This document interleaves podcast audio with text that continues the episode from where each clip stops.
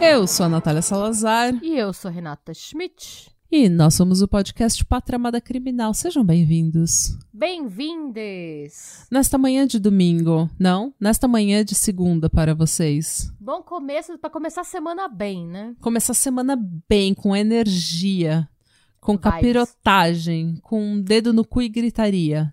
Yay! Gente, esse é o Pátria Amada Criminal, um podcast de true crime semanal. Tudo que tem true crime, coisas obscuras, coisas bizarras, com uma pitada de humor ácido. Muita trevosidade pra vocês. Muita trevosidade, muito humor trevoso. E sente-se, porque hoje eu vou contar uma história para vocês. É, deixa eu abrir o meu roteiro, que é sempre uma, um ótimo passo. Ah, é bom começar abrindo o roteiro, acho que é interessante. Exatamente. Temos recados para dar para a população geral? True Crime Con. Dia 2 de julho. Crimes. Debates. Mackenzie. Mackenzie. Teorias. É, conspirações, cintaralho e canibalismo. Não, a gente não vai ter isso, mas a Não, gente vai estar lá debatendo o caso da Madeleine McCann, que tá meio que resolvido, mas não muito. Ainda tem muita gente que acredita que foram os pais, ainda tem gente que acredita que foram os portugueses. É, então vai lá conferir. A gente vai colocar os links nas nossas redes sociais, porque tá se aproximando e vocês estão pedindo e vocês estão perguntando e vai chegar. Todos os links, todas as informações estarão principalmente no nosso Instagram, no Pátria Amada Podcast. Então vai lá e já dá um follow lá na gente, segue a gente nas redes sociais. A gente também tem um canal no YouTube chamado Pátria Amada Criminal, onde nós lançamos vídeos todos os domingos. Maravilhosamente editado e tocado pela dona Renata Schmidt. Eu mesma. Inclusive, nosso último episódio foi sobre. Foi um episódio que deixou a Natália muito feliz. Que é o episódio da rádio. Exatamente, gente. Eu tava felicíssima na gravação desse episódio. Eu nunca vi a Natália tão feliz com uma- alguma, um tema de gravação, assim. Ela eu nunca feliz. tinha sido tão feliz na minha vida. e Então, nunca mais serei. Pra entender o motivo da felicidade, Uhum. corre lá, vai, vai, vai ver e ouvir. Dê sua opinião. Você que é millennial, que tem nas- na faixa de 30, 40 anos e que tava na internet quando a internet era só mato, que a gente tinha que ir no assustador ver as coisas. Gente, vai lá porque vocês vão ter assim um nos- uma nostalgia. Vai te trazer de volta à adolescência, quando você pagava dois reais pelo, pela hora da Lan House. Nossa, bateu até uma nostalgia agora. É, jogava Counter-Strike na, na Lan House. É, gente, hoje sou eu que vou contar a história, e a Yes. história que eu vou contar é sobre uma tal senhora chamada Michelle Hadley. Nossa, quando você fala Michelle, eu já penso na Notec, já me dá até um aperto no estômago, assim, na boca do estômago, sabe? Mas então, será que essa Michelle também é coisa boa? Vamos ver. Ai, meu Deus. Gente, não chamem seus filhos de Michelle. Pode ser o Temer, pode ser a Notec, pode ser açaí, vai saber o que vai acontecer. Michelle tá liberado. Michelle, não. Não. O Maima também não. O Ai, Maima Omaima. também. Ai, o Maima. Eu tinha um amigo na escola que chamava Michael. E se escrevia Michael. Mas ele, ele se chamava Michael.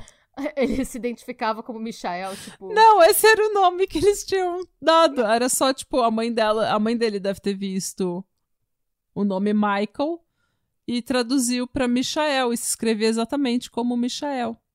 Como Michael. Ninguém em nenhum momento quis chamar de Michael e deu errado. É tipo. Sim, é, o todo- todos os Michael. professores chamavam ele de Michael e daí ele, Ele, falava, Michael. não, é Michael. Ai, gente. Ai, gente, é. Faz com X, então, né? Se ele, se ele fosse, se fosse Michael com X, ninguém ia errar. Exato. Fica a reflexão. Fica a reflexão. É coisas de Brasil, gente. O meu, meu avô tinha um vizinho chamado John Lennon em Mongaguá. Então, Ah, eu, go- eu gostei Não era Oleno tipo- de Mongaguá. mas vamos ver. É, gente, então, essa história é a história da Michelle Hadley, que pode ou pode não ser uma pessoa horrível. Vamos ver. Eu conheci essa história pelo podcast Morbid, que é um excelente podcast. Ah, eu amo Morbid. Amo. E eu usei principalmente um artigo do BuzzFeed News, escrito pela Jess, Je Jessica Testa. Nossa. em, em 2019, que é o melhor nome. E eu também usei artigos do Daily Beast, NBC News, Mercury, uh, Mercury News, Law and Crime e Courthouse News. Nossa. Law and Crime, muito obrigada pela cobertura do Johnny Depp, que manteve crime. o mundo, o mundo uh, entretido com essa tragédia que foi aquele, aquele julgamento. Uh, essa história então começa em 2013, quando essa mulher chamada Michelle Hadley tinha 26 anos. E ela conhece um homem de 35 anos chamado Ian Dias, por um site de relacionamentos. Hum. Eles moravam em Anaheim, na Califórnia. A tal da Michelle, ela tinha acabado de sair de um casamento de 4 anos e ela estava à procura de um novo mozão. Um uhum. mozão para chamar de seu. E ela foi no encontro com o Ian, e o Ian aparentemente era um cara super legal. Ele era um US Marshal, um policial. Na verdade, na verdade, é, Marshal, eu acho que eles são um pouco. É, eles têm alguns. É, uma jurisdição diferente, porque eles estão logo abaixo da promotoria, uma coisa assim. Eu não sei direito qual que é a divisão, mas eles. É law enforcement, né? Tipo. Polícia, é tudo polícia. Nessa época, ele tava morando com a mãe dele, e ele era super doce, maduro, ele já era mais velho, né, que ela e tudo mais. Então eles se apaixonaram e ele disse: Eu te amo já no segundo encontro. Bem, bem, bem Ted Mosby, né? É. Eu não sei, posso ficar Posso fazer ah ou eu vou, vou, me arrepender de ter feito ah? Não, não sei, não. Não me dá spoiler, não, não deixa. Vamos, vamos ver, ver, vamos ver. Ignore o que eu estou te eu pedindo. Eu acho que se alguém, se alguém me fala é, que me ama no segundo encontro, eu ia ficar um pouco, eu ia ficar um pouco cabreira. Eu ia ficar, essa pessoa tá tentando me, me chamar pra uma seita. É, tipo, é tipo... love bombing, ela tá tentando me chamar pra uma seita, um sex cult. Ou ela tá tentando me vender um esquema de pirâmide. É, tipo, o segundo encontro, como você sabe, tipo, que você me ama. Eu nem soltei pum na sua frente ainda, né? É, tipo, vai, tem vários vai estágios. Vai que é um deal breaker, né? Vai que, tipo, sei lá, você fala, não, não. Tipo, gente. Tem vários estágios, tem várias personalidades minhas que você ainda tem que conhecer. É, então você nem me viu ugly crying ainda, né? Tipo, como você vai me amar? Você tem, você tem que tem que me ver na TPM, você tem que me ver tendo um, um, ataque de ansiedade, você nem sabe os remédios que eu tomo, como é que você vai falar que você me ama? Você nem me viu deitado em posição fetal assistindo Simpsons por 12 horas seguidas. É. é você, como você sabe? Sim. Que amor é esse? Amor de Kenga. Ai, gente. Então, em 2014, eles foram morar juntos e em dezembro de 2014 ele pediu a mão dela em casamento e aparentemente foi essa coisa assim super mega romântica no Rockefeller Center, sabe? Tipo, absurdamente romântico. Porém, o casamento terminou. É, o casamento não, o noivado terminou no final de 2015. E eles estavam morando num apartamento, num condo, né? Num apartamento que ela pagou capital inicial para comprar esse apartamento e os dois dividiam a hipoteca. Então, porque você precisa sempre de um capital inicial, né, eh, para conseguir o empréstimo, para conseguir a Sim. hipoteca. Então, ela tinha pagado isso sozinha e mas o apartamento estava no nome dos dois e os dois pagavam a hipoteca, e isso levou a um processo judicial relativamente longo e extremamente exaustivo. É, gente, terminar namoro sempre é ruim, terminar um noivado é sempre ruim, e daí você ainda é. tem as contas que estão junto, que você tem que separar. Se um dos dois é meio cri-cri, um dos dois é meio xarope e não e tá, vai agir de má fé, fudeu. Daí vai ser um processo longo mesmo. Aí você recebe uma planilha. Você recebe uma planilha. Beijo, Sil. É, bem-vindo à Europa, Sil. É, a Michelle, ela era conhecida por ser uma pessoa super boazinha, meio pushover, sabe? Aquela pessoa que não é assim. Ela não gosta muito de confrontação, ela não é a voz mais alta da sala. Ela é mais assim, tranquila, ela. Sei lá, ela é boazinha, gente. Ela, se, ela, ela, ela é de boa, ela se definia como nerdinha, sabe? Introvertida, reservada. É, o que não tem nada de errado. Mas quando o relacionamento com o Ian acabou e ela teve que enfrentar esse processo judicial por causa do apartamento, a dona Michelle deu uma surtadinha. A dona Michelle começou. Ela começou a mandar durante o processo uns e-mails extremamente estranhos pro Ian. Ela começou a mandar uns e-mails, tipo, frustrados, porque provavelmente ele estava tentando segurar alguma coisa do processo, ele não estava entrando num acordo rápido o suficiente, e tudo isso é muito caro, né, gente? Você tem que pagar advogados, tem que pagar várias coisas.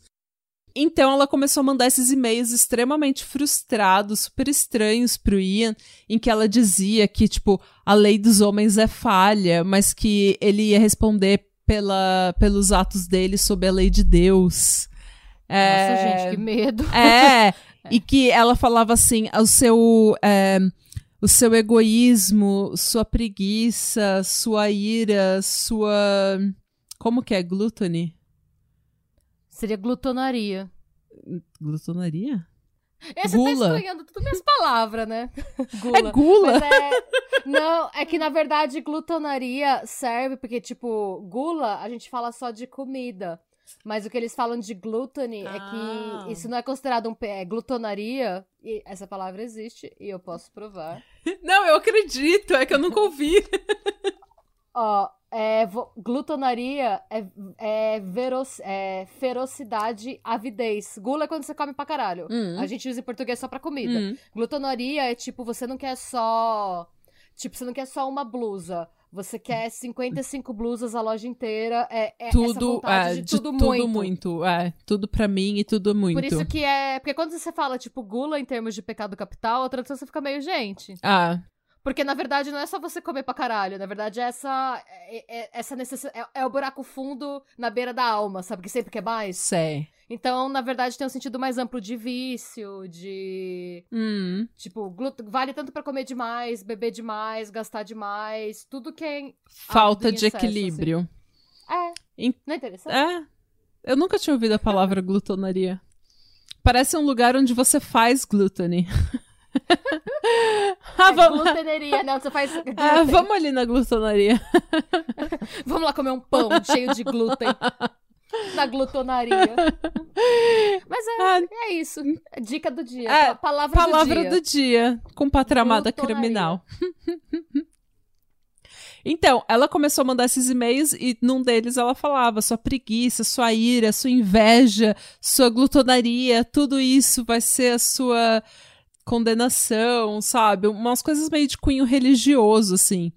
Nada violento, mas definitivamente agressivo para uma bizarro. pessoa é bizarro e para uma pessoa que sempre foi boazinha, quietinha, nerdinha, isso realmente não era muito do caráter dela, não era muito do perfil dela fazer isso, né, confrontar dessa forma. Tá. Isso fez com que o Ian tentasse uma medida cautelar, uma ordem de restrição contra ela, dizendo que além dos e-mails, ela tinha um histórico de instabilidade emocional e surtos de raiva mas a ordem não foi emitida porque disseram que a vida dele não estava em perigo. Tipo, a corte falou: não, ela, ela não está sendo violenta, ela só está sendo agressiva.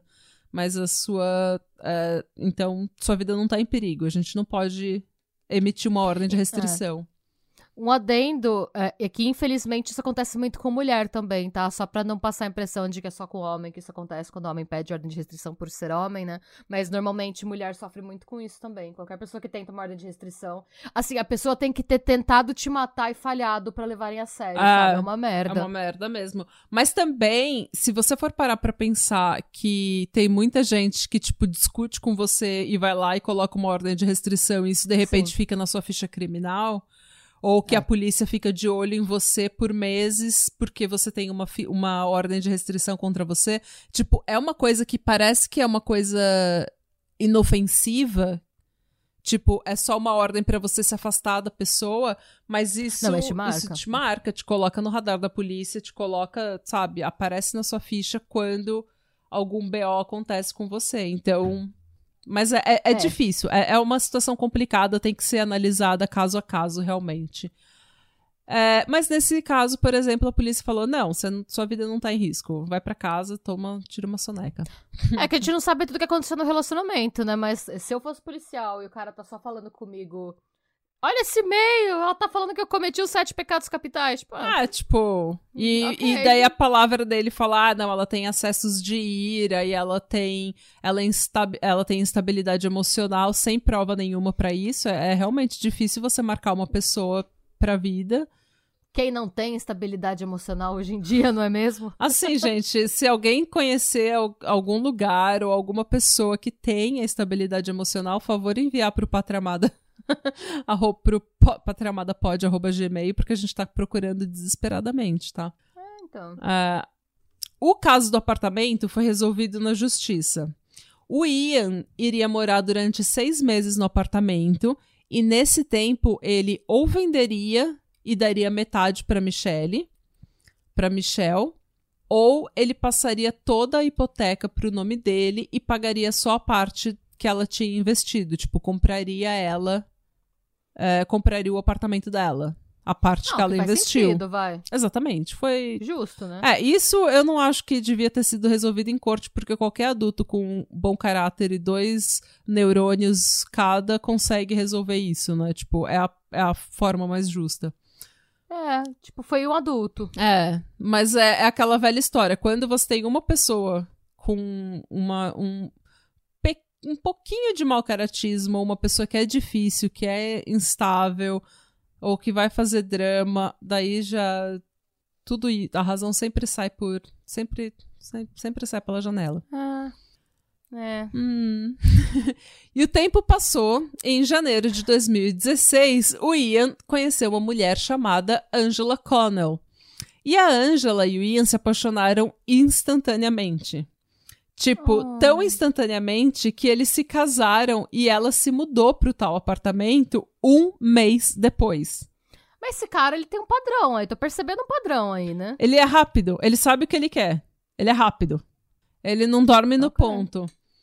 E assim, eles. Ele, pelo que dizem, a Angela e ele. Outra Angela, gente. Ai, meu Deus. Ah, Angela. É, não é Angela, é Angela. Outra Angela. É, pelo que dizem ele e a Angela, eles descobriram que ele tinha, eles tinham muito, muita coisa em comum. Ele era um policial, ela era uma advogada. Law and Order. É, Law and Order. eles gostavam das mesmas coisas, eles tinham os mesmos gostos pra, sabe, pra música, pra tudo. Foi uma, uma química instantânea. E a Angela ficou grávida. Ok, até aí, se eles casaram super rápido e. É. Enquanto isso, a Michelle tinha alugado um apartamentinho pequeno meio podrinho, e estava tentando se recuperar financeiramente do tombo que ela tomou quando eles terminaram. Ah, então é, é aquele lance do. Ele ganhou o breakup, né? É. Ele ah. ganhou o término do namoro. Na competição do término, ele ganhou. E sempre existe uma competição, gente, não se engane. Não se engane. Se você não sabe que existe essa competição, é porque você é porque perdeu. Você perdeu. Ai, que bad. Foi muito bitch esse nosso momento. Se você diz mean que não girls. teve competição, é porque você perdeu. ah, e o pior é que é todo assim, se a pessoa fala, não, não, não, foi como um acordo. Tava não. tudo certo. Você vai perceber que as pessoas falam, ah, oh, sim, é. como um acordo. E vira a cabecinha, só é. como um acordo. É. Quando a cabecinha okay. vai, tipo, 15 graus, não, 45 graus, assim, e fala, ah. Hum. é sobre isso, gente. Se você fala que o término foi de comum acordo, você foi terminado. Você perdeu o término, Você é? perdeu o término. Terminaram, terminaram com você, brother.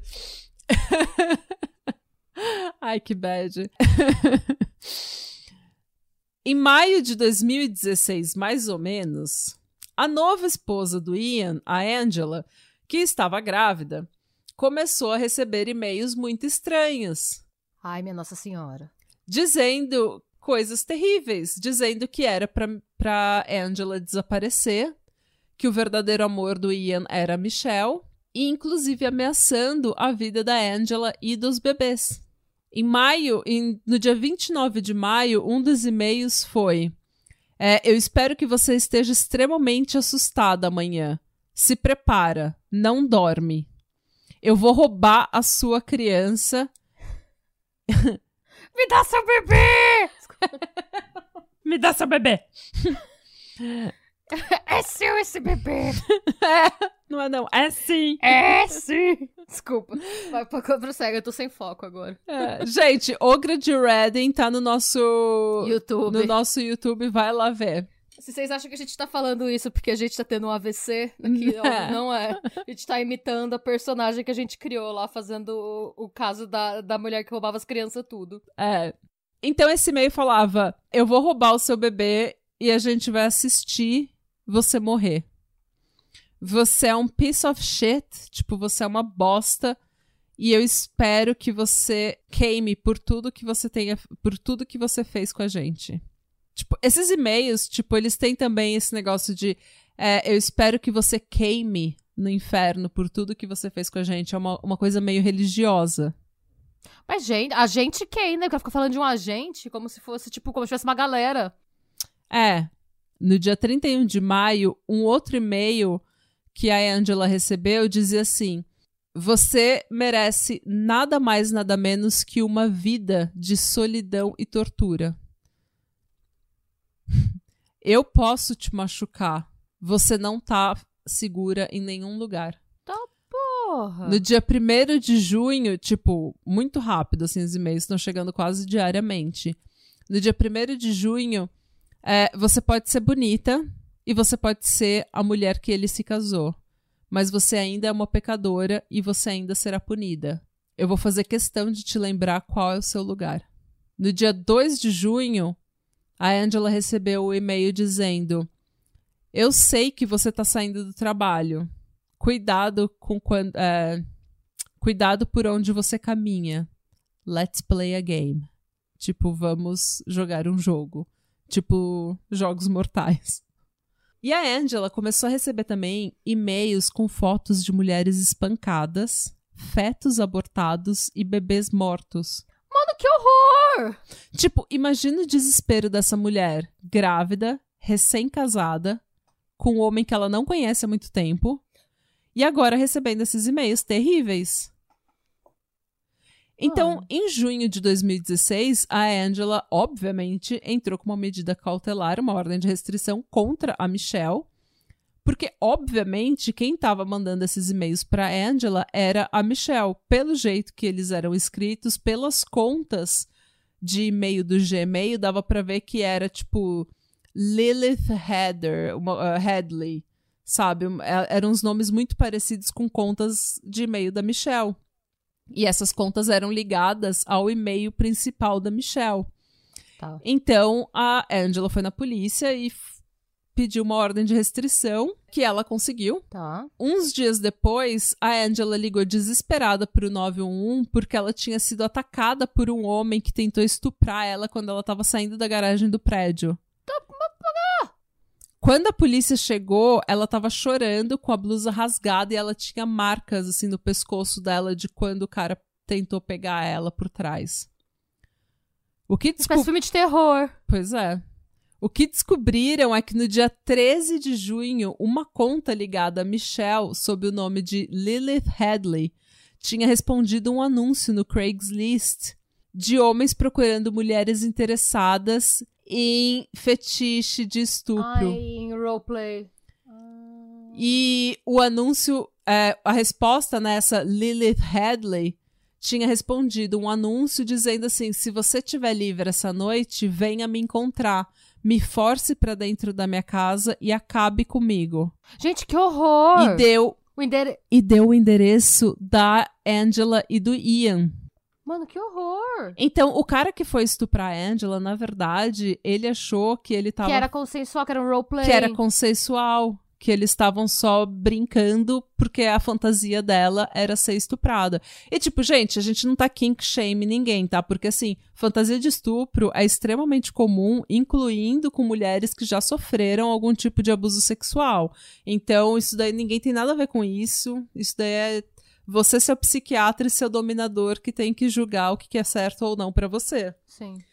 Mas é, tem que ser consensual, tá, gente? Você não pode mandar, tipo, pra casa de outra pessoa e falar: não, não, ela vai gostar, vai lá. Nossa, eu tô chocada. Pois é. É muito chocante.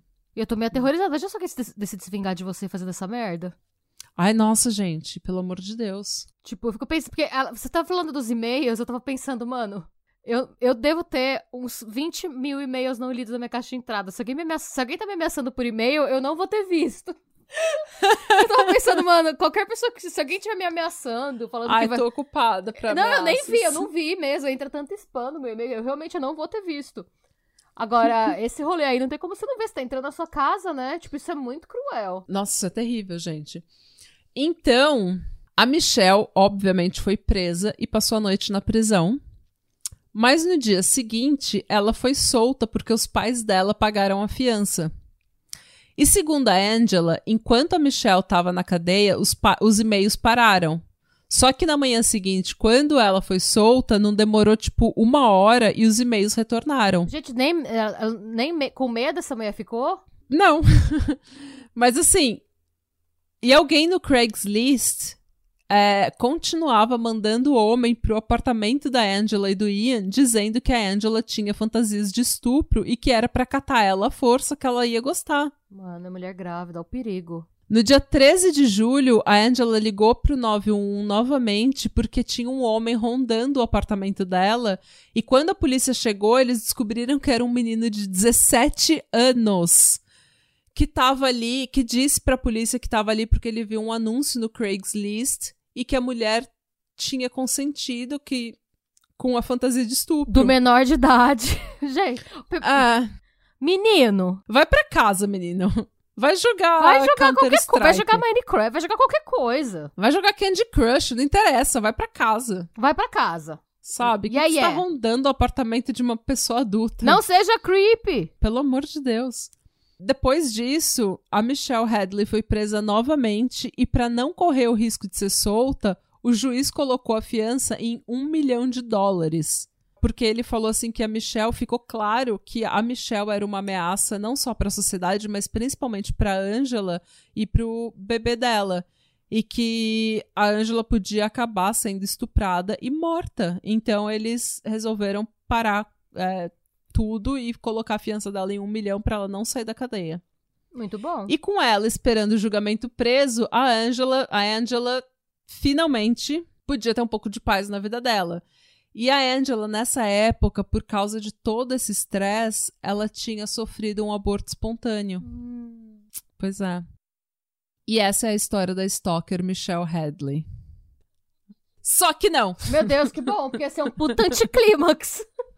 para, para, para, para, para. Gente, super plot twist. Ai, meu Deus, então Música plot de plot twist. Qual que é uma música de plot twist? Dun, dun, dun. A música do Dramatic Chipmunk, sabe? É. tum, tum, tum. Na cadeia, a Michelle tava comendo o pão que o diabo amassou. Tá. Porque ela era bonitinha, delicadinha, como eu falei no início, ela era boazinha, sabe? De uma boa família de classe média de Orange County. Tipo, Nossa. ela tinha medo de confrontação, tudo isso que eu falei no início. Então, para as outras presas, ela era um prato cheio. E não só a novinha sempre é da cadeia ali, sempre é um alvo fácil.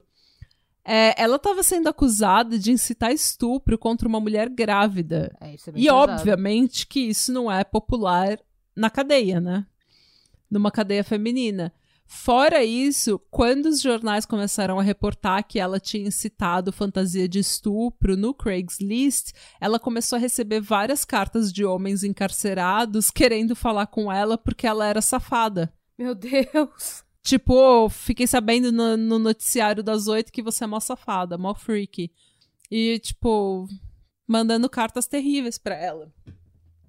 E antes dessa tour toda acontecer, a Michelle era, como eu falei, a boa moça, de boa família, de classe média, introvertida, super reservada. Às vezes ela chegava a trabalhar 70 horas por semana. Ela vivia uma vida extremamente regrada e ela não tinha uma conta atrasada. Quem dirá, quem dirá uma ficha criminal. Então, eu tô tentando entender o que, que aconteceu aí pra, pra... Então, o que aconteceu? O que aconteceu é o que a Michelle tentou explicar o tempo todo Ai, pra polícia. Não era ela! Não! Era o cara! Vai ter muito chão ainda. O que aconteceu é que antes dessa tor toda acontecer, e o que a Michelle tentou explicar para a polícia e lutou para provar no julgamento é que ela não fez nada do que estavam acusando ela. Meu Deus! Na verdade, até a Michelle tinha sido surpreendida com a ordem de restrição, né, com a medida cautelar que a Angela tinha pedido contra ela, porque até então, até o dia em que elas se viram no, na corte para pegar a medida cautelar, a Michelle nunca nem tinha visto a Angela. Ela não sabia quem ela era. Ela não sabia de nada, ela nunca tinha falado com a Angela. Meu Deus! É, só que não só isso, uns dias antes dessa da Angela ter pedido a medida cautelar, a Michelle tinha notado que ela estava recebendo e-mails do Google e da Microsoft dizendo que contas de e-mail ligada ao e-mail dela tinham sido desativadas ou que tentaram entrar no e-mail dela, ou numa conta X do Gmail que tinha o e-mail dela como backup. Então, tipo, estavam fazendo várias contas ligadas ao e-mail principal dela. E ela estava recebendo esses e-mails e ela falou: gente, estão tentando. Hackear a minha conta. Estão tentando, é, ou roubar a minha identidade. Ela achou que fosse um grupo, tipo, de de golpe, sabe? A máfia nigeriana de golpistas. É, os príncipes nigerianos querendo, as, querendo transferir a fortuna pra, pra ela. Ela também recebeu um e-mail do Craigslist pedindo para ela verificar, confirmar que ela tinha criado um anúncio sobre fetiche de estupro em grupo, gang rape. E ela falou: gente, o que, que é isso? E daí ela mandou um e-mail pro Craigslist dizendo que não era ela que tinha criado esse anúncio e que ela estava reportando abuso, né, da conta dela, que ela, alguém estava tentando se passar por ela ou usando o e-mail dela. Só que ela nunca recebeu nenhuma resposta do Craigslist. Ela, inclusive, já tinha tentado denunciar quatro vezes que alguém estava tentando roubar a identidade dela para a polícia. E que ela achava que o ex dela, o Ian, tava usando isso, tava tentando fazer isso e tava usando isso pra assustar ela, pra ela abrir mão da parte dela do apartamento. Gente. Porque ele tava morando no apartamento, mas em seis meses ele ou ia ter que vender ou ia ter que passar a hipoteca toda para ele. Sim. E ela achou que ele tava tentando fazer ela desistir. E ela ligou para a polícia e ligou para a polícia e ligou para a polícia e ligou uma quarta vez para a polícia e eles não fizeram nada. Alguns dias depois ela foi presa. Por uma coisa que ela não, coitada. Por uma coisa que ela não fez. E o que salvou a Michelle na cadeia foi que a colega de cela dela era uma senhorinha negra de 85 anos, acusada de sequestro. E essa senhorinha, ela se mexia assim bem, sabe, ela estava assim bem velhinha, já bem debilitada e ela ouvia mal. E as carcerárias eram extremamente grossas e as outras presas eram extremamente grossas, assim, brutas com essa senhorinha. Então, proteger essa senhorinha e ficar escrevendo carta para a família dela foi assim o que manteve ela ocupada, sabe, o que deu um propósito para ela estar tá ali. E do lado de fora, os pais dela estavam tentando ajudar a juntar evidência, porque a polícia, tipo, gente, se você tá acusando ela de mandar os e-mails, veja o IP, veja o endereço Sim. de IP do, dos e-mails. Não é tão difícil rastrear. Até, eu acho que até eu consigo rastrear isso com, tipo, duas horas na internet tentando buscar informação de como eu faço isso. Eu aprendo e faço. É, a então, não ser é que... que a pessoa tenha, tipo, um VPN, alguma coisa assim, dá pra você rastrear. Porque o VPN Exatamente. você, trans... é você. Ah, tá, desculpa. Deu um. Não, não tem problema.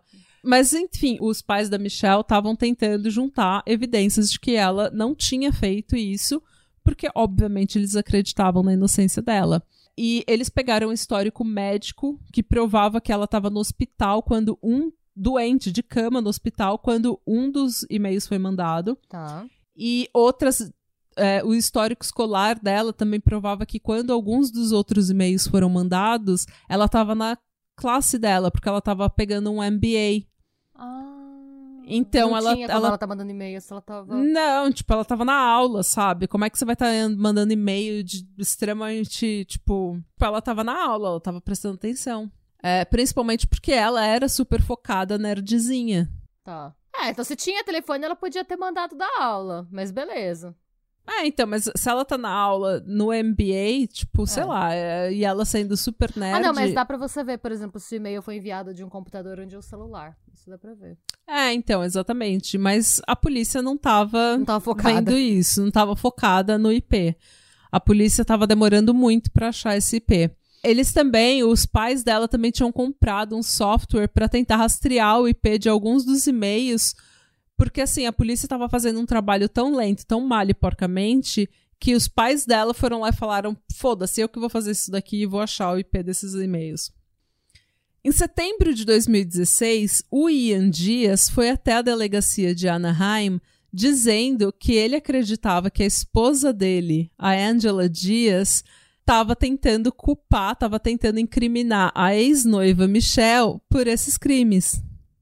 Ele disse que o aborto espontâneo que a Angela tinha contado para a polícia que ela tinha sofrido não era nada espontâneo. É, ele tinha pedido para ela abortar porque eles tinham acabado de se conhecer e ele não sabia quem era o pai da criança. Eles não tinham certeza. Dun, dun, dun. Nossa, gente, ele não queria arriscar o filho não ser biologicamente dele? Que horror! É, pois é. E a segunda gravidez, porque a Angela ficou grávida de novo, dessa vez de gêmeos, também tinha sido uma mentira e que ela tinha comprado fotos de sonograma online no Etsy tá e falsificado porra. um teste de gravidez para fingir que estava grávida. Mano, são muitas reviravoltas. Mas que ela, ele descobriu, ele contou para a polícia que ele descobriu e que eles terminaram, porque ele começou a descobrir várias outras mentiras. Tipo, ela tinha mentido sobre. É, sobre a profissão dela, ela não era advogada. Ela tinha mentido sobre é, empregos e dinheiro e renda, ela tinha mentido sobre tudo. Então, com o testemunho do Ian, a polícia começou a olhar a vida da tal da Angela Connell, que agora era Angela Diaz. E a Angela era a maior, a maior mentirosa da face da Terra. Mano. Antes dela ser casada com Ian, ela namorava um homem chamado Jason Rayburn, que contou para a polícia que ele tinha conhecido a Angela e que os dois se apaixonaram instantaneamente. De novo? E que ele era policial e que ela era advogada. e que os dois tinham muitas coisas em comum. Tipo, ela devia ser dessas mulheres, sabe? Que, tipo, o cara fala, ah, eu gosto de futebol. Ela, eu nossa, também. eu adoro futebol. Meu e daí ela se molda completamente. Daí ele fala, nossa, ela tem tudo em comum comigo. Que garota é essa? E daí ela começa, ela começa a namorar outro cara. E o cara fala, eu odeio futebol. Ela fala, eu, eu também. odeio também.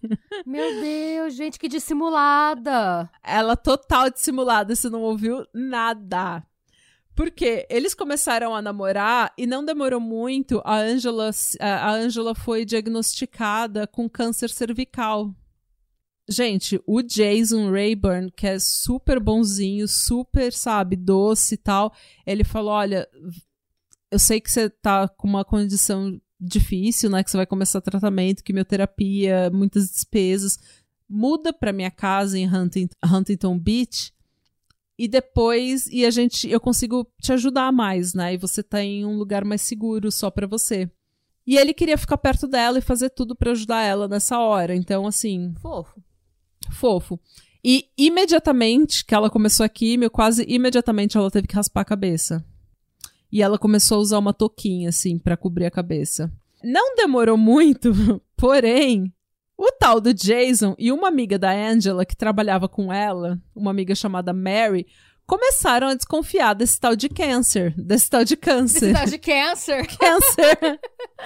desse tal de câncer. Porque a Angela não estava tendo nenhum sintoma, tipo, de câncer, e ela não estava tendo nenhum efeito colateral da químio. Tipo, ela. Quando você faz químio, você não pode beber. Porque a químio já é um puta veneno, né, no seu corpo. Então, eles, tipo, se você beber. É, a bebida já cai, já derruba a sua imunidade, né? Você já tá. Pois com... é. Então, e ela tava bebendo, tipo, uma garrafa de vinho sozinha à noite, sabe? Tipo, ela continuava bebendo muito. E ela continuava comendo normalmente. Sem ânsia. Tipo, muito açúcar, muita besteira, sem ânsia, sem vômito, sem desma sem nada, sem fraqueza. Ela tava forte que nem um touro, corada. Só que só raspou a cabeça. Ela só raspou a cabeça. E detalhe, o Jason começou a perceber que o cabelo dela crescia Normal. muito rápido. Nossa. E, tipo, cabelo. Quando você perde cabelo por causa da químio, ele não cresce uniformemente, ele não cresce de uma vez, todo, todo de uma vez ele cresce normalmente em alguns buracos, assim, sabe? Ele, ele, tipo, ele cresce com alguns buracos, porque não cresce tudo e na mesma hora. a textura do cabelo muda, fica tipo uma penugem. Muda tudo, tipo, é, então, demora muito para crescer de novo, então, e o cabelo dela, tipo, ela raspava na outra semana já tava crescendo, tipo... E o Jason também achou estranho que a Angela mandava a Angela mandava as fotos para ele dela fazendo tratamento de químio. Ela na, sabe, na, na sala de, do hospital, ela com o portal, assim, sabe? Sabe aquele portalzinho de químio que é um. É tipo um, uma abertura, assim, no, no peito? Sim. Pra fazer a transfusão? Sim, sim, sim. É. E daí ela. Ela mostrava fotos do, do portal dela e tal, e falava, ai, fazendo químio, sabe? Guerreira, hashtag guerreira, colocava nas redes sociais, o caralho. E daí, só que assim, toda vez que ele falava que ele ia com ela, passar o dia com ela na químio, ela falava não, não, não, não, não, não, não, não, não precisa, não precisa, não precisa. E ele nunca conseguia ir numa sessão com ela. E quando o Jason pesquisou químio no Google para ver assim mais informações do tratamento, dos efeitos colaterais, ele viu no Google Images as mesmas fotos que ela tinha mandado para ele. Ai, gente, que dissimulada. Gente, isso é até bad karma, né? A Mary, a amiga dela, também tinha li que estava desconfiada também, né? Ela ligou para o hospital um dia que a Angela, que a Angela supostamente estava fazendo químio, e o hospital disse que eles não tinham nenhum registro de nenhuma Angela Connell em quimioterapia. Mano. Então, eles fizeram, o Jason e a, e a Mary fizeram uma intervenção, assim, confrontaram a Angela falando: Amada. Angela, sou louca, amada, você não Maima. tem câncer, porra, né? É, ô Maima. ô Maima. Você não tem câncer, porra nenhuma. E assim, e a Angela, tenho sim, você quer ver meus documentos? Quer falar com a minha mãe? Eu tenho, tenho. Ela não, não admitiu que ela estava errada. E daí eles falaram, então me mostra o seu portal, né? O, o a portinha, assim, o, o buraco. O tubo, sim. o buraco, né? O tubo da, da químio. E daí ela não, ela se recusou a tirar a blusa. Estou ofendida. Ela se recusou. Tipo, vocês não estão respeitando minha saúde mental. Mano.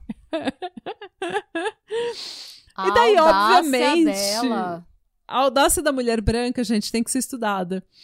É, daí, obviamente, que outras mentiras também vieram à tona. Mano, eu acho Por que exemplo, se você mente um câncer, você, tipo, que você não vai mentir, né? Exato. Limites foram ultrapassados aqui.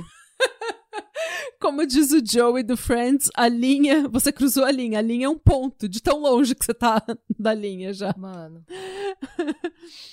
Daí, obviamente, então, óbvio, ó, outras mentiras vieram à tona, incluindo que o Jason descobriu que a Angela não era advogada porra nenhuma.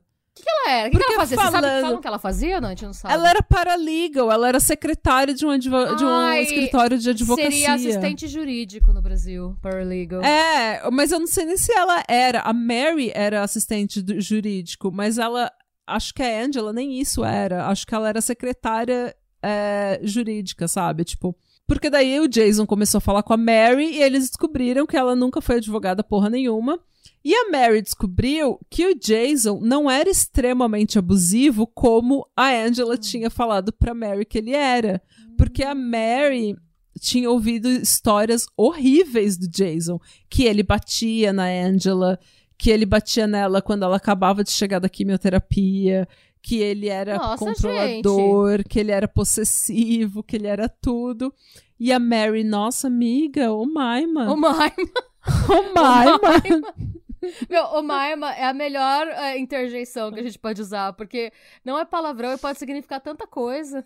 É, só quem é catarceiro sabe, gente. Quem é Assine nosso sabe. catarse. É, o Maima.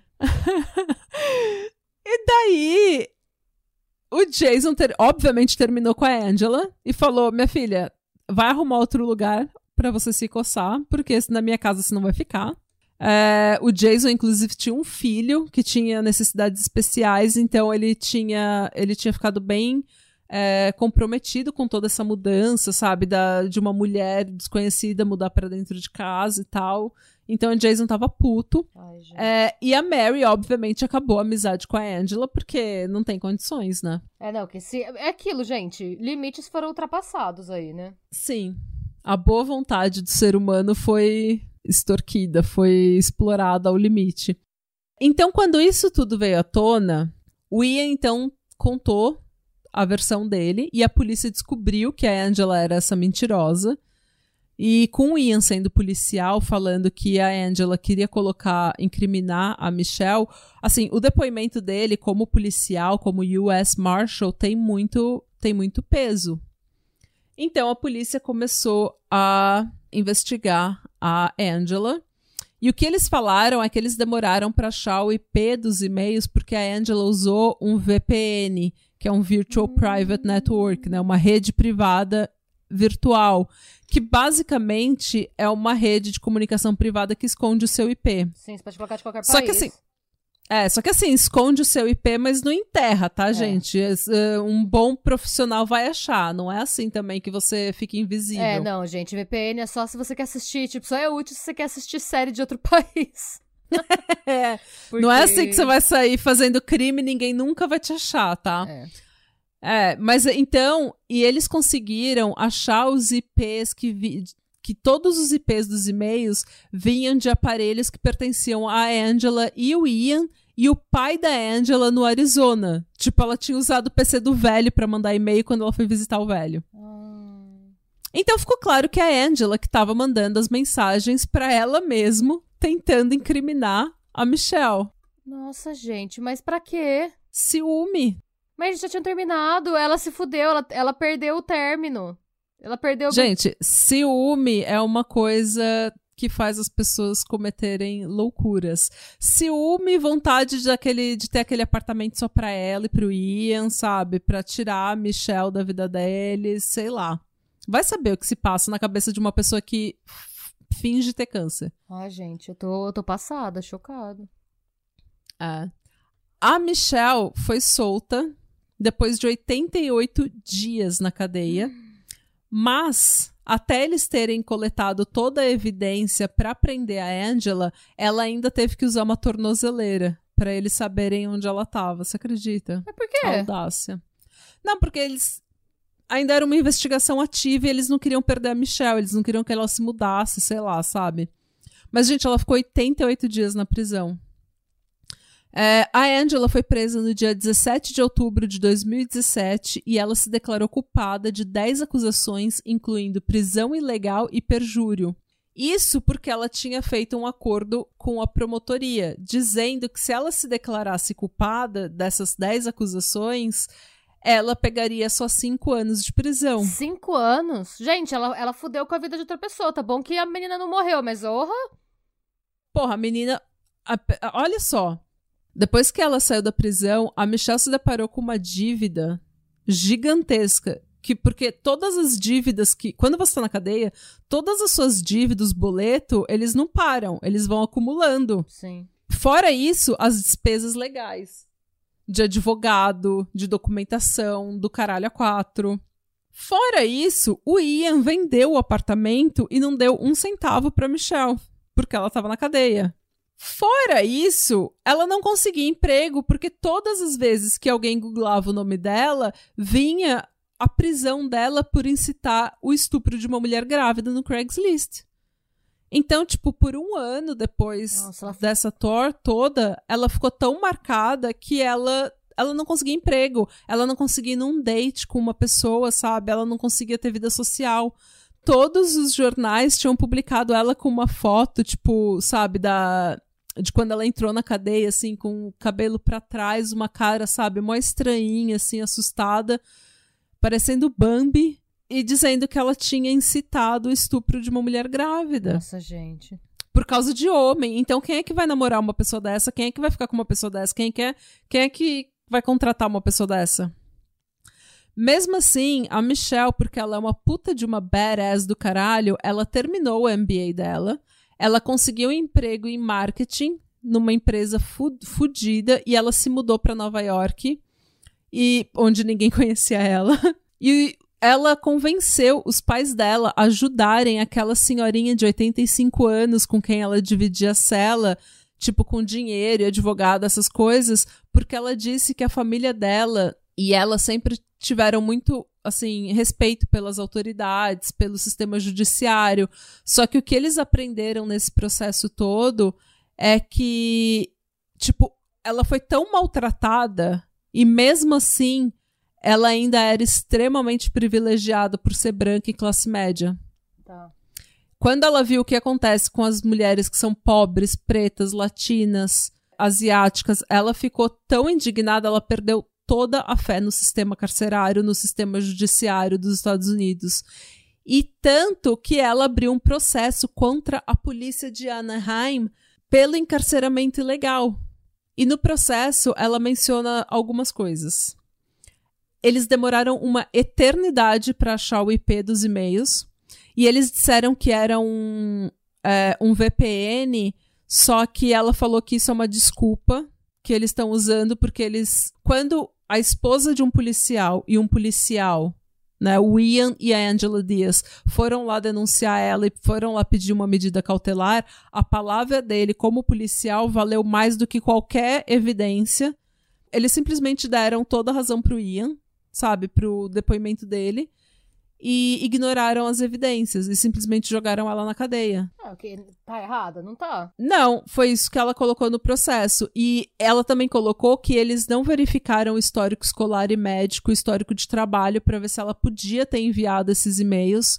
É, ela tentou denunciar quatro vezes que tinha alguém tentando entrar no e-mail dela e se passar por ela, e que ela achava que era o Ian, e que provavelmente ninguém fez nada porque eles sabiam que o Ian era um policial e que tinha pedido uma medida cautelar contra ela, o que fez com que ela já entrasse no radar da polícia. Então foi um clássico caso de policiais protegendo policiais, policiais tentando, tipo, pegando a palavra de um outro policial como lei e ignorando as evidências e ignorando um civil. É, eles também não verificaram as câmeras de segurança do apartamento do dia em que a Angela foi supostamente quase estuprada. Hum. É, em 2021, a Michelle aceitou um acordo com a polícia e o valor que ela recebeu, se recebeu, não foi aberto. Mas a cidade de Anaheim liberou uma declaração dizendo: a gente fica feliz de ter atingido um acordo e fechado esse processo, de modo que todos possam mover adiante, andar, né, caminhar adiante. É, e a gente espera que isso traga algum senso de resolução e paz para Michelle Hadley. A Michelle diz que tudo isso tornou ela uma pessoa que antes era boazinha, ela agora é menos boazinha, ela é mais cínica e ela tem muito medo de confiar nas pessoas. Nossa, eu ia ser totalmente paranoica. Depois dessa, eu ia registrar tudo que eu faço. Eu ia ter diários assim: comi uma banana. Sim. Fui no mercado, ter... guardar todos os recibos de tudo. Eu ia virar uma acumuladora de papéis, assim, de. Sim, provas. eu ia ter. Eu ia tirar todo. Eu ia pedir todas as notas fiscais, eu ia registrar tudo no Instagram ela também disse que essa experiência abriu os olhos dela para o quão privilegiada ela é na sociedade por ser branca e classe média. Esse é o lado bom, ela diz, que é ab abrir os olhos dela para outras realidades. E essa é a história da stalker Angela Diaz e sua vítima, Michelle Hadley. Mano, eu tô chocada. Só que não! Ah! Natália! Tem mais um plot twist! Ah! Tan, tan, tan. Me conte! Eu tô louca! tan, tan, tan, tan, Meu Deus! Desde que ela foi encarcerada, a Michelle tá falando para todo mundo e falando e falando e falando. Não acredita no que o Ian tá falando para vocês. Quando a Angela foi presa, ela disse que ela não achava que a Angela ser presa era justiça, porque ela achava que a Angela era mentirosa, mas que quem realmente estava por trás de tudo e era a pessoa ruim era o Ian. Ah! E a Michelle revelou que o Ian era extremamente abusivo. No início do namoro, era aquela coisa linda, eles se apaixonaram instantaneamente. Ele falou pra ela que ele era. que ele é, amava ela no segundo encontro. Olha, um parênteses, assim. Pra mim, sempre que o cara quer casar muito rápido, sem nem conhecer, já mostra que é uma, uma personalidade extremamente controladora. Sim. Quando ele quis for... Quando ele já falou pra mulher que a mulher tinha que abortar porque ele não tinha certeza se o filho era dele, já é uma segunda red flag do controle. Sim. E, gente, falar eu te amo no segundo encontro é love bombing. Ele quer pegar você numa vulnerabilidade, num momento vulnerável e falar, vem vamos que eu correr, vou te amar. Vamos casar, agora você é minha. Se for, tipo, é, é muito... Se fode. É... Isso é clássico do controlador. E ele tá numa carreira que também é, tem muito... Sempre que a gente pega esses policiais que cometeram crime, normalmente tem esse traço de ser uma pessoa que gosta de estar no controle da situação e está em uma posição de poder em relação a outras pessoas. Hum. É, é, eles estimam 40% de, dos policiais ou da né, law enforcement nos Estados Unidos se, é, tenham sido acusados ou presos por é, violência doméstica. Olha lá. 40%. É, não é pouco, não. Não é pouco. É, a Michelle revelou que no início do namoro era tudo lindo, como eu falei, só que depois que eles foram morar juntos em 2014, ele mudou drasticamente. Primeiro, ele começou a falar que ele começou a pressionar ela para que ela usasse mais crop top, sabe? O famoso crop. Meu Deus, ele queria que ela reagisse. Ela, ele queria que ela reagisse. Ele falou: você precisa de cropped. Ele falou que ela devia colocar unhas acrílicas. Gente, ele queria uma. e ele pressionou ela para colocar um piercing no umbigo. Ele queria, que... ele queria que ela fizesse uma, uma, um extreme makeover meio stripper, assim, né? Exato. Falta só um e, salto assim, de acrílico. É, transparente. e assim, tipo, isso é 2014. Piercing no umbigo já era brega em 2014, é entendeu? verdade. A vibe do piercing no umbigo já tinha acabado. E eu posso falar que é brega mesmo, porque eu fiz um piercing no umbigo, eu tinha 14 anos. Que ano foi? 2002, 2003. E eu só não tirei por preguiça. Tá aí só porque eu não ando de cropped, eu não. Como é que fala? Eu não reajo. Você ainda tem o piercing? Tenho, porque ele não, não me incomoda, tá aí. Eu não, não sei nem se eu consigo tirar. Faz tanto tempo que tá esse negócio aí, sabe? Que não, eu não sei nem Já se é sai. Parte do corpo. Eu não sei se. Eu realmente não sei se a bolinha gira se eu tentar. Tá bom. Desculpa, é, é assim, posso falar assim com convicção que sim, já passou o timing, porque posso falar como uma autocrítica. Fica essa autocrítica para mim mesmo. O pleonasmo, uma Ai, autocrítica gente. para mim mesmo. É. Ok. Mas tá tudo bem. Seguimos. Podemos voltar. Desculpa a interrupção. Precisava, precisava reforçar que é isso. É. Aí. Ele também pressionou ela a aceitar um emprego no, res no resort da Disney, da Disneyland, porque ele falou que era onde ele tinha trabalhado antes e que ele era o, entre aspas, lugar favorito dele. O que hoje em dia a Michelle sabe, ela, ela consegue ver que, na verdade, ele tinha vários amigos que ainda trabalhavam lá e o que ele queria é que eles ficassem de olho nela enquanto ela estava no trabalho. Choquita ainda ela, tom, ela pegou esse emprego, ela, ele pressionou tanto que ela pegou esse emprego, e isso significava 20 mil dólares menos no salário anual dela, mas ela mesmo assim pegou esse emprego. Ai, oh, ô Maima. Ô Maima. Ela disse que ele provavelmente. Não, isso eu já falei. Ela também revelou que ele seguia ela, monitorava as conversas dela e que ela achava que ele tinha um tracker no carro dela, porque todas as vezes que ela dirigia para mais longe ou fazia um caminho diferente, que ela ou ia em algum lugar que ela não tinha falado para ele, ele ligava. Tipo, era muita coincidência. Não, é, não, aí não é coincidência, né? É. E o pior de tudo, que assim, é, assim foi o que assim, eu acho que foi o, o cúmulo do, do abuso, sabe? Ele pressionou ela para ter sexo com outros homens que ele achava no Craigslist enquanto ela ele filmava do outro quarto.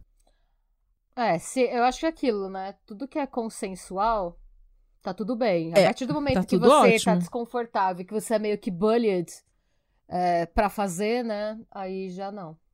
É, gente, consentimento coagido não é consentimento. Se alguém tá te pressionando, coagindo, argumentando, se você tem que ficar, sabe, sendo convencida a dar consentimento a alguma coisa, isso não é consentimento, você tá sendo pressionado. E tem outra coisa, a gente fica essa dica pra vida, assim, que às vezes, sei lá, vocês dão match com um maluco, ou com uma mina, ou sei lá, com alguém.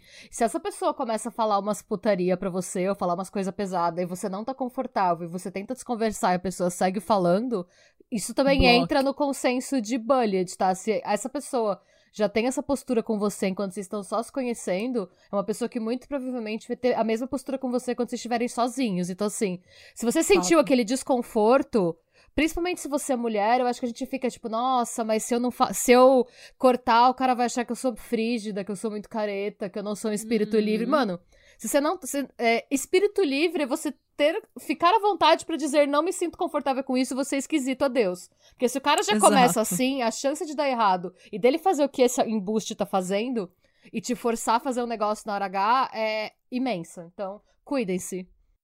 Exatamente. Block. É, ele pressionou tanto e ele era tão controlador e ele, assim, é o que a gente fala, quem abusa, quem manipula, tem experiência em manipular, é, em abusar. Legal. Quem tem, quem é abusado e manipulado não tem experiência em ser abusado e manipulado, então a gente não sabe reagir nessas horas. E até que no dia dos namorados ela acabou cedendo. E ela acabou transando com um cara. E no dia seguinte ela acordou ela falou que ela detestou. E que ela não queria mais fazer isso. E pediu para ele destruir a fita. E ele falou: ninguém te forçou nada, ninguém colocou uma arma na sua cabeça. É, é infelizmente é o discursinho, né? É, vai, é, vai é. falar que na hora você não gostou, tipo. Exatamente. Coisas a se pensar, né? Principalmente agora que a gente tá falando muito de violência doméstica por causa do Johnny Depp, da Amber Heard, e, e quem, quem foi violento, quem foi abusivo e tudo mais, e tu, sabe? É, são conversas importantes e são reflexões importantes. Isso tudo a Michelle mencionou no processo que ela abriu contra a polícia de Anaheim, dizendo que ele foi protegido simplesmente por ser um policial. E tanto que quando ele denunciou a Angela, por exemplo, a polícia nunca questionou se ele estava envolvido, apesar da Michelle ter falado que ele devia estar envolvido e eles nunca aprenderam o telefone dele ou sequer acusou ele de qualquer coisa, de qualquer envolvimento. Então, tipo, ele foi lá e falou: Ó, oh, foi a minha ex-mulher que tentou incriminar a minha ex-namorada, e eles falaram: beleza, chefe, e ficou por isso mesmo. Ele nunca foi questionado, ele nunca teve. Ele nunca teve nenhuma investigação contra ele. Então foi o que eu falei, é um clássico caso de policiais protegendo policiais. É, o que é bizarro nem olharem ele, porque em teoria ele seria a pessoa que mais teria a, a lucrar com a primeira ex sendo presa, né? Sim. E depois com a outra sendo levando a culpa por isso, porque daí nunca ia voltar para ele. Era um caso fechado. É, eu acho bem bizarro, bizarro. É, bizarro ninguém olhar, mas ao mesmo tempo, infelizmente, comum, comum é. Hum a Michelle abriu esse processo contra o departamento de polícia justamente para mostrar que o Ian tinha orquestrado tudo isso e ela conseguiu mostrar. Ela conseguiu dizer que realmente ele, porque tem até um depoimento dele, é, de um dos policiais falando que ele chegou na hora de pedir a, na hora que eles pediram a restrição, na hora que na hora que a Angela tem entre aspas sofreu uma tentativa de estupro né, que na verdade nunca aconteceu. Quando eles foram para a polícia, o Ian falou: "Quando vocês vão prender essa menina que tá incitando o estupro da minha esposa?" Tipo, então ele pediu para ela ser presa. E ela foi presa sem nenhuma evidência concreta contra ela, só a palavra do Ian. E daí a gente vai para maio de 2021, quando finalmente ele foi indiciado por ser co-conspirador, e no indiciamento eles citam que o propósito da conspiração era iniciar uma campanha de cyberstalking contra Michelle, incriminando ela por um crime que, ele não, que ela não tinha cometido, interferir com o direito da Michelle ao apartamento que ela dividia com ele, é, quando eles eram noivos, escondeu o envolvimento dele, incriminando a ex-mulher Angela Dias e cometendo perjúrio no processo, ou seja, mentindo sob juramento. E ele está preso. E a Angela provavelmente vai ser solta logo em seguida. Meu ele foi indiciado, ele está preso. Eu não achei nada sobre o julgamento dele, então eu acho que ele ainda está aguardando o julgamento. Porque tem muito julgamento que foi atrasado por causa de Covid, então a gente não. Né, por causa da pandemia, então tem muito julgamento que ainda não aconteceu. O julgamento dele tá, é, deve estar tá para acontecer e a Angela deve estar tá para ser solta, porque ela foi presa em 2017, então 2022, 2023 ela tá solta. Meu Deus, gente. E essa, finalmente, sem mais plots, plot twists por enquanto, é, meu coração é a história. Não assim, né? é a história de como Ian e Angela Dias tentaram destruir a vida de Michelle Hadley Gente, e se fuderam e no final. E juntou dois loucos, né? Juntou dois loucos, cara. Isso que foi mais interessante. Tipo, foi muita. É muita coincidência que o cara é um louco abusivo e ele casa com uma mulher que é louca abusiva igual ele. Mano. A, a Michelle fica falando até hoje. Ela, ela, o Ian é muito controlador, muito abusivo. Então a Michelle, pode, a Angela pode ser uma pessoa ruim, uma pessoa mentirosa, mas ela não não foi, não foi o plano dela isso. Isso tem a cara dele, segundo a Michelle. E eu acho que ela, pelo que eu vi das entrevistas, principalmente naquele artigo do BuzzFeed, que, uh, que chama Framed, eu tô chocada. Ela falou que, assim, ela nem acha que a Angela seja uma pessoa tão ruim. Tipo, ela não tem nada. Ela não tem nenhuma raiva da Angela, pelo que eu entendi. Ela tem muita raiva do Ian. É, claro. Porque eu acho. E também tem aquela Obviamente. coisa, né? Tipo independente de quem é o mais louco ou pior da história, é, ela e o Ian foram casados. Eles têm, tipo, quem deve, quem deve, em teoria, deve alguma coisa a ela, assim, deve no sentido de respeito. De, tipo, do mínimo, né, que um ser humano tem com o uhum. outro, é o Ian que teve uma relação com ela. A outra mulher ela nem conhecia, né? É. Então, eu acho que a gente tem, a gente fica muito mais com muita, muito mais raiva e muito mais magoado com uma, uma pessoa que a gente conheceu. Tipo, mano, Claro. Sei lá. Tipo, viveu com você, foi seu noivo, tipo sabe? Comprou um apartamento é, com você. É. Que tipo de pessoa você é? Se você tendo toda essa relação com a pessoa, deu essa mancada, sabe? Ah. É uma pessoa horrível. É. é isso que ele é. E é isso, gente. Never fear the truth, babe. A verdade sempre vem à tona. Nunca é. tema a verdade. A verdade nos liberta. The truth will Exatamente. Pois é. E se você gostou desse episódio, dá um follow na gente no Instagram, no Twitter, uh, no YouTube. Vai lá se inscrever no nosso canal. A gente tem vídeo todos os domingos. E que mais? A gente tem merch no patramadocriminal.com. Tem merch novo saindo. É, assim que a gente conseguir ter uma reunião de merch. Tem merch novo saindo mesmo. A gente já, já temos designs já. Agora é só já a gente criar designs. na cara, fazer as reuniões e subir o rolê. É, na verdade, a gente precisa de tempo, mas a gente vai. Tempo e, achar... É, tempo e organização. É, e vai dar certo. Vai tá dar. bom? E obrigada pelo apoio, obrigada pela sua audiência. E obrigada pela história, você arrasou. Eu tô chocadíssima. Foi uma reviravolta, obrigada. assim, foi uma montanha russa de emoções. Ai, gente, obrigada e Radebra. Sejam bons. Busquem conhecimento. E pau no cu do Ian.